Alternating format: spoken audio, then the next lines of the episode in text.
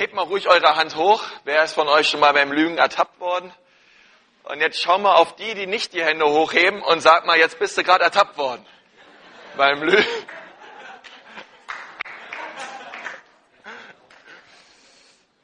Ich glaube, wir alle schon, schon mal, ja.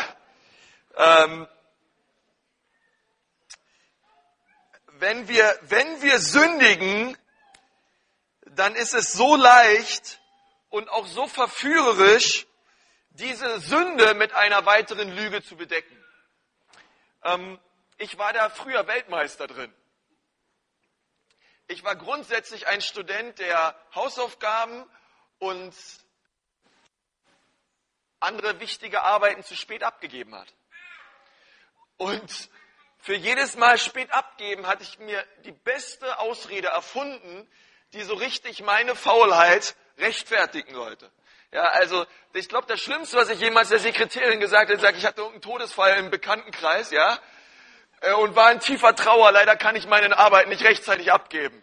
Oh ja, und mein Mitleid und so weiter. Ja, es war schön. Ich habe Theologie studiert, muss man dazu sagen. Ne? Und ähm, und als ich und als ich, äh, aber aber ehrlich gesagt, also keine Sorge, ja, ich habe das auch alles über, unter das Blut gebracht und so weiter. Braucht jetzt nicht denken, ja, was haben wir hier für einen Pastor, ja. Ähm, als ich, als ich, ich weiß ja nicht, wer von euch die Woche äh, Real Madrid gegen Barcelona gesehen hat, aber es gibt ja auch so Fußballspieler, du merkst den an, wenn die den Ball verlieren, jeder andere ist schuld. Also es ist entweder der Schiedsrichter oder es ist der, ist der Gegner, der sie dann fault oder es ist der Rasen, ja aber dass sie mal selber irgendwie den Ball verloren haben, weil sie einfach schlecht spielen, auf die Idee kommen die gar nicht. Ja? Es hat immer irgendeiner Schuld, dass jemand den Ball verliert.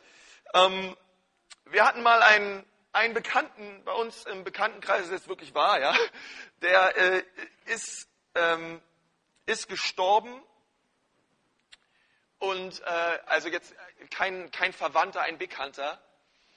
Und als wir dann so seine Wohnung ausgeräumt haben, hat man hinter jedem Buchregal und hinter den Schränken, überall hat man leere Alkoholflaschen gesehen und gefunden.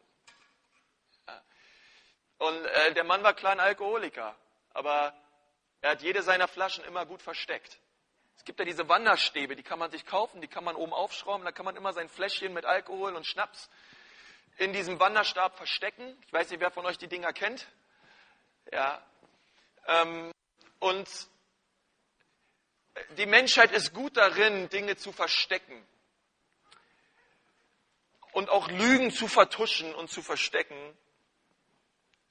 Und ich möchte dir sagen, nachdem du gesündigt hast, gibt es immer nur zwei Möglichkeiten, wie du mit der Sünde in deinem Leben umgehst.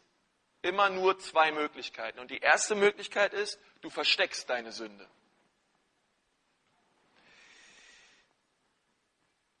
Wenn du sündigst, dann werden viele von uns zuallererst dahin verführt und geleitet, dass wir die Sünde verstecken. Und das fängt dann nicht mit uns an, sondern das fängt damit an, dass wir die Bibel aufmachen und die ersten Geschichten, die wir in der Bibel lesen, ist das gleiche Schema, was wir immer wieder sehen. Sünde geschieht und der Umgang mit der Sünde zeigt, dass sie immer wieder versteckt wird. Wir sehen Sünde und Sünde wird versteckt. Denn sehen wir die nächste Geschichte. Es geschieht Sünde und Sünde wird versteckt. Es geht los, äh, dass bei Adam und Eva, dass Gott sagt, ihr könnt von jedem Baum im Garten essen, außer von dem einen. Und dann kam die Schlange und meinte, hat Gott wirklich gesagt, ihr dürft von diesem einen Baum nicht essen. Und die Schlange verführte Eva und sie aß davon und sie gab die Frucht dem Mann und er aß davon. Und dann stellte Gott beide zur Rede und meinte, warum habt ihr das getan? Und Adam sagte, Eva war schuld. Eva sagte, die Schlange war schuld und zum Schluss war es keiner gewesen.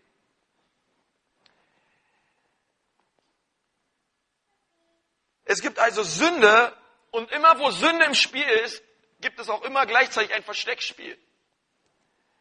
Die nächste Geschichte, die wir lesen, ist von Kain und Abel, zwei Brüder. Gott hatte Gefallen an dem Opfer des einen, von Abel, aber er hatte nicht Gefallen an dem Opfer von Kain. Und weil er neidisch war, brachte Kain seinen Bruder Abel um. Und Gott kommt vorbei und fragt Kain, wo ist dein Bruder? Und Kain sagt, ich weiß nicht, wo mein Bruder ist. Bin ich denn meines Bruders Hüter? Anders gesagt, ich weiß nicht, wo er ist. Keine Ahnung. Und wir sehen schon wieder, Sünde geschah und Sünde wurde versteckt. Die nächste Geschichte, die mir eingefallen ist, war Josef. Josef war noch ein junger Mann. Er hatte Vision, Vision von Gott. Und Gott sagte zu ihm, eines Tages wirst du ein großartiger Leiter sein. Und er erzählt es seinen Brüdern und sie wurden wieder neidisch. Und meinten, wir mögen dich nicht, wir mögen deine Träume nicht. Also droschen sie ihn zusammen und warfen ihn in eine tiefe Grube und er wurde, er wurde als Sklave verkauft. Und danach dachten sie sich, oh Mann, wenn wir jetzt zurückkommen zu unserem Vater, der wird sich große Sorgen machen und er wird sich fragen, ey, wo ist sein Lieblingssohn hin? Wo ist sein Josef hin? Also dachten sie sich, hey, irgendwie müssen wir diese Sünde verstecken, also denken wir uns eine Geschichte aus. Wie ich damals.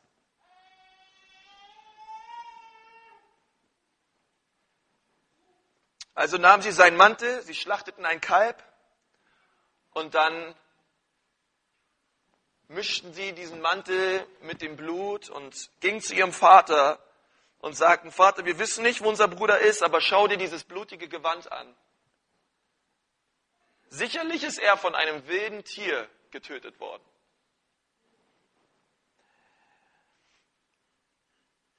Wieder Sünde und Sünde wurde versteckt.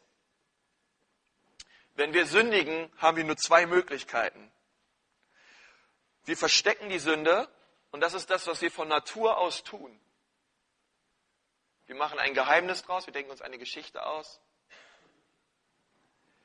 Und die zweite Möglichkeit ist, du bekennst deine Sünde.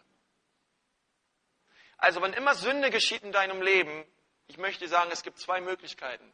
Du versteckst sie oder du bekennst sie. Es gibt keinen anderen Weg. Und heute Morgen musst du eine Entscheidung treffen für dein Leben. Wie gehst du mit der Sünde um in deinem Leben?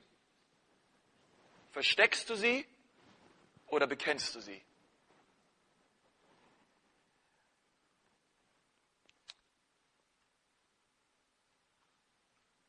Die Bibel sagt in Sprüche 28, Vers 13, wenn du magst, kannst du es gerne aufschlagen. Dort steht, wer sein Verbrechen zudeckt, wird kein Erfolg haben. Also die Bibel sagt, wer seine Sünde versteckt, wird keinen Erfolg haben. Das heißt, wenn du deine Sünden versteckst, dich hinter einer Maske versteckst, du wirst nicht prosperieren, du wirst keinen Erfolg haben. Aber die Bibel sagt weiter, aber wer sie bekennt und lässt, wird Erbarmen finden.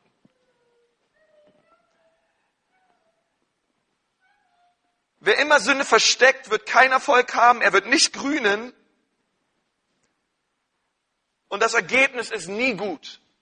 Das Ergebnis von Sünde verstecken ist nie gut. Sagt mal alle, nie gut. Aber wenn du die Courage besitzt und du lässt die Masken fallen und du bekennst deine Sünden, sagt die Bibel, wirst du Erbarmen finden. Das heißt, das Ergebnis von Sünde bekennen ist, wir erlangen Erbarmen bei Gott und auch bei Menschen. Und heute merke ich mehr oder weniger, wir stehen so auf einer Kreuzung, weil ich weiß, du wirst immer in deinem Leben mit Sünde konfrontiert werden und du musst immer eine Entscheidung treffen, wie gehe ich mit der Sünde um. Machst du so weiter oder versteckst du? Aber ich sage dir gleich, wenn du sie versteckst, du wirst keinen Erfolg haben. Aber wenn du sie bekennst, du wirst Heilung finden für dein Herz und du wirst Erbarmen finden vor Gott. Und um dir zu helfen, die richtige Entscheidung in deinem Leben zu treffen, möchte ich dir eine Geschichte von dem König David erzählen. Weil, wisst ihr, ich finde David so toll, weil ja, David, er war ein Liebhaber Gottes. Er war ein Mann nach dem Herzen Gottes. Und das müssen wir verstehen. Also wir, wir reden hier heute Morgen nicht über irgendeinen abgewrackten Sünder, ja, sondern wir reden über einen Mann, der dicht ist am Herzen Gottes. Und er war ein starker Mann, aber er ist in Versuchung gefallen, was uns und was mir zeigt, dass niemand von uns nicht anfällig ist vor Versuchung. Hey, wenn selbst David gefallen ist, keiner von uns ist davor gefeit, in Versuchung zu fallen und die falschen Entscheidungen zu treffen. Und ich möchte mit euch eine Geschichte lesen aus 2. Samuel 5, äh, 2. Samuel 11. Und da wollen wir uns fünf Verse anschauen. Und wir fangen an bei Vers 1, 2. Samuel 11.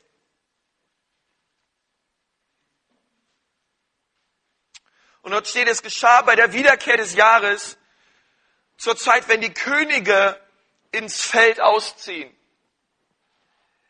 Ja, also wir wissen, dass David war zu der Zeit König über Israel und er sollte normalerweise, wie es sich für einen König auch gehört, und seine Schlachtrennen auf dem Feld sind, mit bei ihm sein. Er war es aber nicht und er blieb zu Hause. Und dann lesen wir weiter. Ähm, da sandte David Joab und seine Knechte mit ihm und ganz Israel aus. Und sie verheerten das Land der Söhne Amnon und belagerten Rabba. David aber blieb in Jerusalem.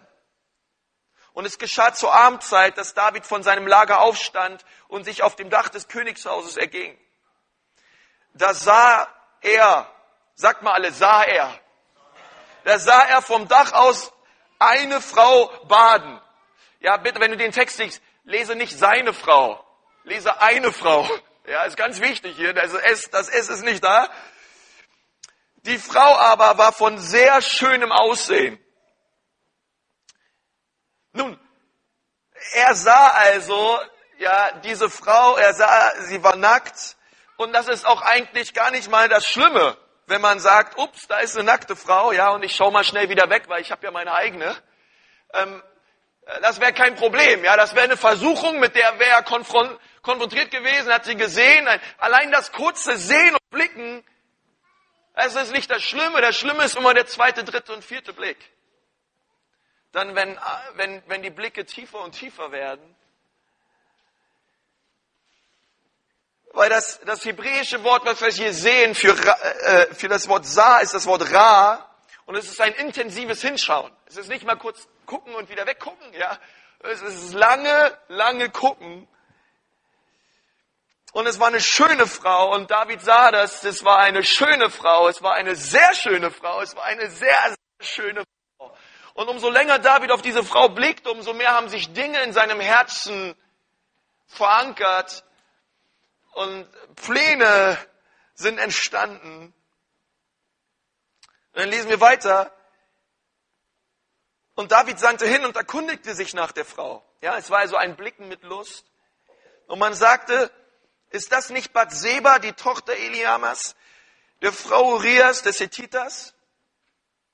Ja, also, was die Leute nun zu David gesagt haben, ist, hey David, das ist eine verheiratete Frau, das ist nicht deine Frau. Ja, so könnte man den Vers übersetzen. Und da sandte David Boten hin und ließ sie holen. Und sie kam zu ihm und er lag bei ihr. Sie hatte sich aber gerade gereinigt von ihrer Unreinheit und sie kehrte in ihr Haus zurück. Jetzt Vers 5 und die Frau wurde schwanger und sie sandte hin und berichtete es David und sagte, ich bin schwanger. Also die ganze Story hier in fünf Versen. Äh, also es ist so das Dramatischste. Ich weiß ja nicht, wenn du, als du das erste Mal so die Bibel durchgelesen hast, ja, äh, ich finde diese Geschichte bleibt total hängen. Fünf Verse und ähm, die diese ganze Geschichte, diesen ganzen Fall von dem König David beschreiben, ein Mann nach dem Herzen Gottes. Und, und leider für einige von euch und auch, ja, das, das Schlimme an der Sünde ist, dass man die Sünde, die auch in deinem Leben passiert, vielleicht momentan oder auch passiert ist, man kann sie in wenigen Sätzen zusammenfassen. Wir haben gerade fünf Verse gelesen über einen Mann, der gefallen ist in Sünde und ähm, eine Frau, geschwängert hat, die gar nicht seine war. Und auch jede andere Sünde, man kann sie in wenigen Sätzen zusammenfassen. Manchmal reicht sogar ein Satz. Ja, Papa, aber wir haben doch nur. Und dann geht's los. Oder, ja, meine Frau, sie. Und dann geht's los. Man braucht gar keine große Geschichte dafür. Ähm, ein paar Sätze reichen aus. Und so funktioniert Sünde. Sie überwältigt uns und dann stehen wir da und wir können ein paar Sätze sagen und was passiert ist, ist, dass unser ganzes Leben ist zerfetzt und kaputt. In ein paar Sätzen. In ein paar kurzen Dingen, die passiert sind. Nun, was ist passiert? Das allererste ist, David war nicht, wo er sein sollte. Und weil er nicht war, wo er sein sollte, sah er Dinge, die er nicht sehen sollte. Und das führte dahin, dass er Dinge tat, die er nicht hätte tun sollen. Was dahin führte, dass die Sachen ihn mehr kostete, als er jemals zuvor bereit war zu bezahlen. Also er war, wo er nicht sein sollte, und das führte ihn zu Dingen, die er nicht hätte tun sollen. Und die Bibel sagt immer wieder im Römerbrief, dass gerade, ey, wir sind anfällig für, es gibt eine Sünde, ey, ich, ich merke, ey, da sind wir anfällig für, und das ist die Sünde der Lust des Fleisches. Die Fleischeslust, die hier David überwältigt hat. Und wir wissen, dass wir als Christen verbunden sind mit Gott durch unseren Geist. Und dann gibt es diesen Kampf, der in einem jedem von uns herrscht zwischen den Dingen, die das Fleisch von dir wollen, und zwischen den Dingen, der Geist Gottes von dir will. Und, und dann gibt es immer wieder so Tage, wo du merkst vielleicht in deinem Leben, ey, da, das Fleisch, es zehrt und es zehrt und es fordert und es fordert und es will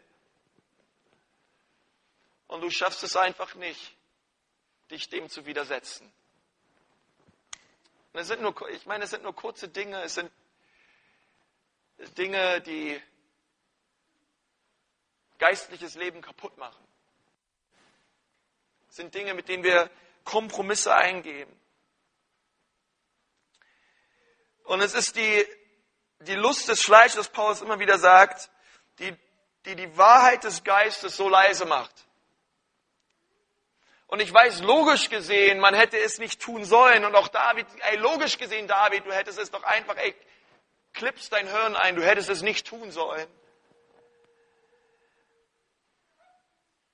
Aber in diesen Augenblicken scheint es so, als weiß er nicht, was richtig und was falsch ist. Und er lässt diesem Trieb und dieser Lust einfach freien Lauf. Und anschließend denkst du, ich Hornochse, ich dummer Junge, warum habe ich das getan? Das ist es doch wirklich nicht wert, wenn du weißt, was dann noch alles kommt. Ich, ich kann mich noch, also würde ich wollen, ja, an die ersten pornografischen Bilder erinnern, die ich jemals gesehen habe in meinem Leben. Das war bei meinem Kumpel Jochen zu Hause. Der hat ein paar Zeitschriften von seinem Vater geholt. Und dann haben wir uns die da angeguckt auf dem Bett. Ich weiß nicht, wie alt ich war, elf Jahre alt oder so. Und äh, wenn ich wollen würde, ich könnte die Bilder genau hochholen. Ich weiß sie noch wie heute. Weil die haben sich so eingebrannt damals bei mir, weil sowas hatte ich vorher nie gesehen. Ja, aus einem gesunden Elternhaus kommend, ja, wurde ich mit so einem Ding nicht konfrontiert. Übrigens heutzutage das erste Mal eine Statistik sagt, wenn, wenn Menschen mit Pornografie heutzutage äh, konfrontiert werden, ist heutzutage mit fünf bis sechs Jahren. Ja, ich bin 83 geboren worden, damals waren es noch von elf bis zwölf Jahren. Das erste Mal wirklich mit Pornografie konfrontiert. Und, ähm, und das ist dieses, diese, diese Dinge, die kommen und, und, und Gott, und, und wir genau wissen, ey, das nicht das, was Gott für mein Leben will. Das ist nicht das, was Jesus will für mich. Und dann ist diese Fleischeslust da, das Fleisch, was jault und was will und was fordert und was fordert. Und deswegen sagt die Bibel, ey, der beste Weg ist es ganz einfach, du stirbst. Du musst sterben. ist eigentlich, eigentlich ist das Evangelium ganz leicht. Wir müssen alle sterben. Wir müssen sterben, und das sagt die Bibel, wir müssen sterben unseren Lüsten, wir müssen sterben der Sünde gegenüber. Und wir können nur dann eine Auferstehung feiern, wenn wir wirklich vorher gestorben sind. Jeder einzelne von uns. Und ich mit kämpfst in deinem Leben. Aber du hast die Wahl. Entweder du versteckst sie oder du bekennst sie. Aber ich glaube, dass Gott möchte, dass du sie bekennst. Amen.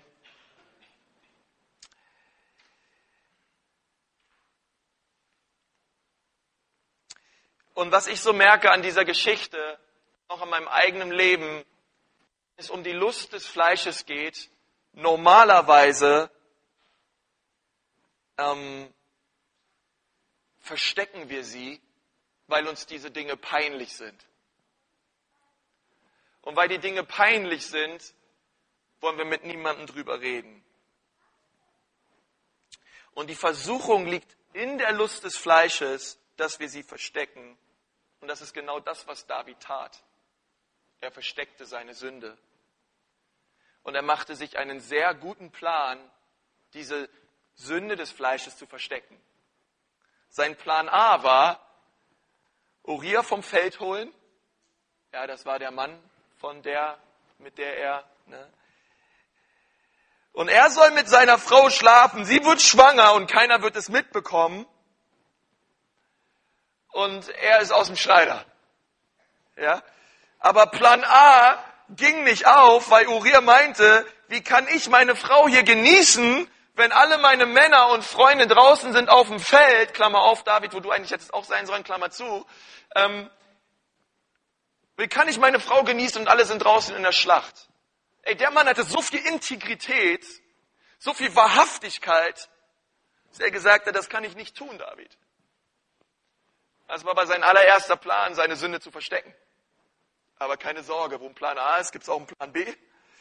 Plan B ist, ich hole mir den Uriah nochmal und dann mache ich ihn so richtig betrunken. Und ich fülle ihn ab mit Wein. Und wenn er schon genug Weinintus hat, dann wird er bestimmt auf seine Frau, wird mit seiner Frau schlafen, sie wird schwanger werden und keiner wird es mitkriegen, dass ich jemals Ehebruch begangen habe. Aber auch Plan B funktioniert nicht, denn lieber schlief Uriah auf den Treppen vom Palast, als zu seiner Frau zu gehen, zu schlafen, obwohl seine ganzen anderen Soldaten draußen sind auf dem Feld. Wo es einen Plan A gibt, gibt es einen Plan B und gibt es einen Plan C. Plan C ist, nun Uriah, wenn du nicht willst, dann mache ich es eben auf der harten, auf der harten Tour. Und so nach dem Motto, hättest du mal gleich so gemacht, wie ich wollte, dann müsstest du jetzt nicht sterben. Und er versteckte seine Sünde und er schickte Uriah an die vorderste Front raus aufs Schlachtfeld, wo er hundertprozentig sterben wird. Und genau das ist auch passiert. Und Uriah starb. Aber wir wissen, Freunde, wer seine Sünde versteckt, wird keinen Erfolg haben. Sag mal, kein Erfolg. Alles kommt irgendwann raus.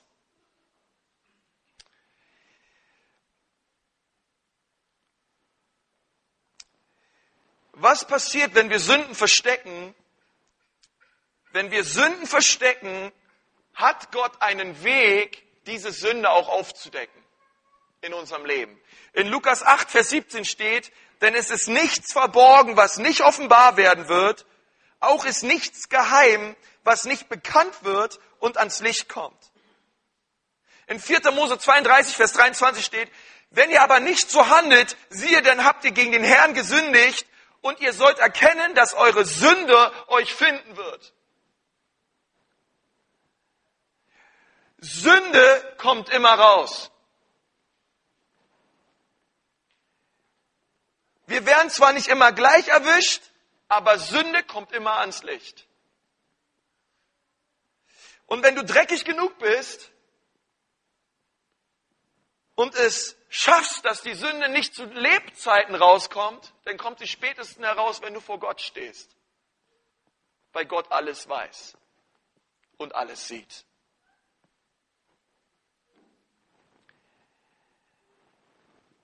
Und wir werden Rechenschaft abgeben müssen für die Sünden, die wir getan haben. Und ich sage dir, wenn es dann soweit ist, dann wird dich die Sünde mehr kosten, als es dir jemals lieb war. Denn du musst über Gott wissen, welche Sünde auch immer wir versuchen zu bedecken, er hat seine Wege, diese ans Licht zu bringen. Und Freunde, das möchte ich, das ist jetzt das Allerwichtigste, das müsst ihr jetzt wirklich verstehen.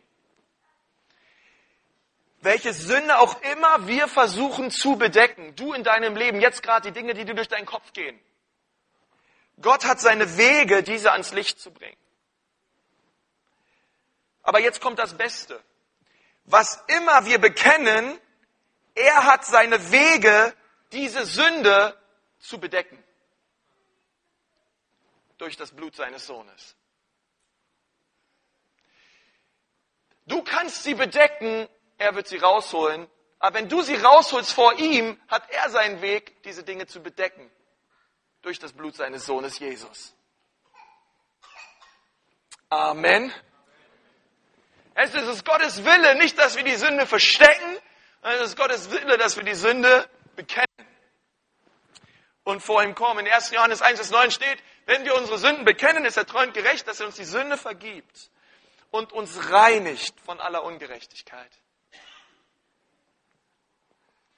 Und ich habe eine gute Nachricht für dich. Gott liebt dich so sehr, dass er dich heute Morgen hierher gebracht hat, damit du konfrontiert wirst mit Wahrheit und deine Sünden vor ihm bekennst und sie nicht versteckst.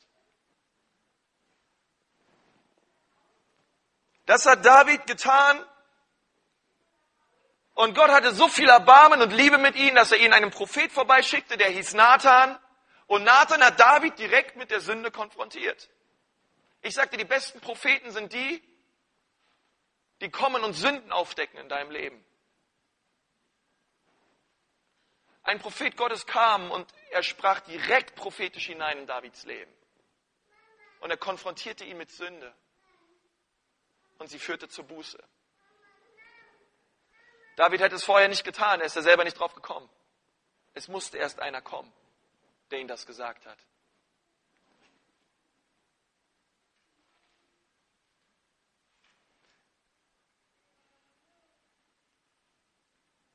Und ich glaube, es wird Zeit, dass du gereinigt wirst durch das Blut des Lammes. Und meine Frage jetzt zum Schluss ist ganz einfach. Was deckst du zu? Was deckst du zu in deinem Leben an Sünde? Was versteckst du?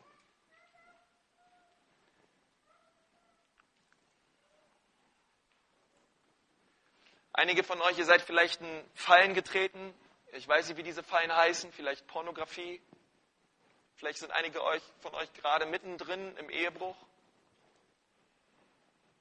Oder es ist, sind andere Süchte wie Alkohol oder andere Dinge, die dich momentan halten. Vielleicht ist es Unvergebenheit und Bitterkeit. Vielleicht ist dein Herz voll mit Groll.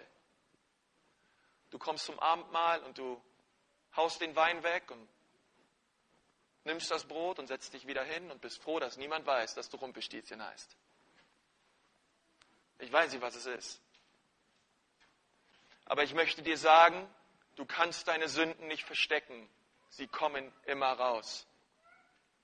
Besonders schlimm ist es in der Ehe. Wo Geheimnisse sind, wird immer Intimität sterben. Immer. Es gibt keinen anderen Weg. Und noch viel mehr vor Gott. Du kannst es nicht verstecken. Spätestens vom Richterstuhl Christi kommt alles raus. Aber lass es doch gar nicht erst so weit kommen. Wer seine Sünde bekennt, wird Erbarmen finden.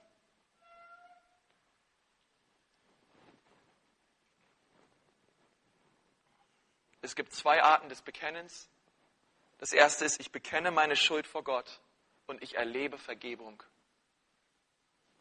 Und das zweite ist, ich bekenne sie vor Menschen und ich erlebe Heilung.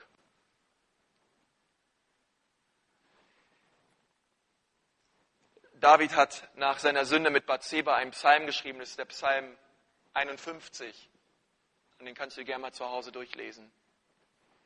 Da dieser Ruf an Gott, Gott schenkt mir ein reines Herz. Nimm die Schuld vor mir, reinige mich, damit ich weiß wie Schnee. Mach du alles neu. Wisst ich will nicht, dass ihr hier mit euren Sünden und Lasten und Dingen reinkommt und einfach wieder rausgeht. Sondern das Kreuz bringt Heilung. Das Kreuz bringt Vergebung. Das Kreuz macht den Unterschied in deinem Leben. Und wir müssen durch dieses Kreuz hindurchgehen. Es reicht nicht, dass wir durch die Tür kommen, wir müssen durchs Kreuz gehen. Und wenn du durch das Kreuz gehst, wirst du die Herrlichkeit Gottes erleben und die Vergebung Jesu Christi.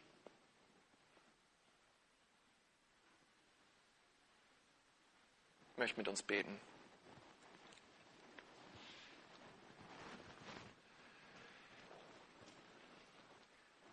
Herr Jesus, ich danke dir von ganzem Herzen, dass du in deinem Wort sagst, wer seine Sünde versteckt, der wird keinen Erfolg haben.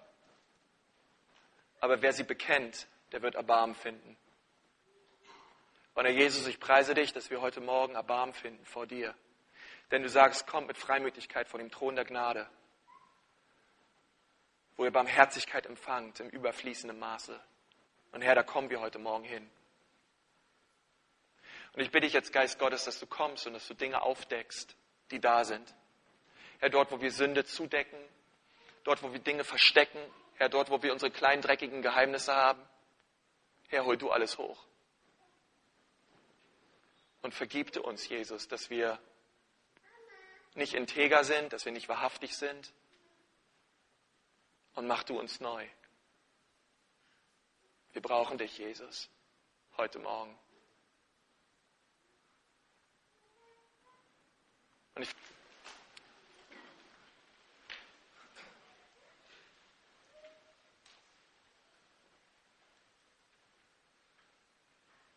Geht's euch gut? Ja, okay. Halleluja. Und jetzt möchte ich gern noch zum Schluss mit uns beten, euch segnen für die kommende Woche und wünsche euch jeden einzelnen richtig starken Sonntag. Wir haben draußen noch Kaffee. Und wir würden jeden einzelnen von euch gerne kennenlernen wollen. Deswegen bleibt noch etwas da und lern deinen Nachbar kennen.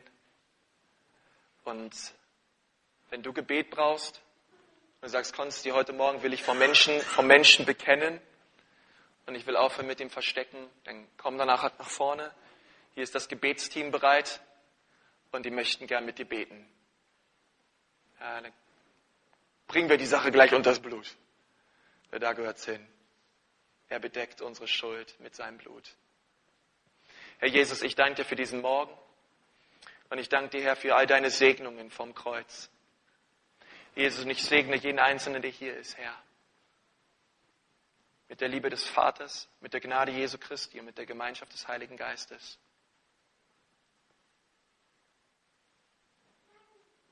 Und ich bete, dass ihr Menschen seid, die ihre Sünde bekennen und sie nicht verstecken.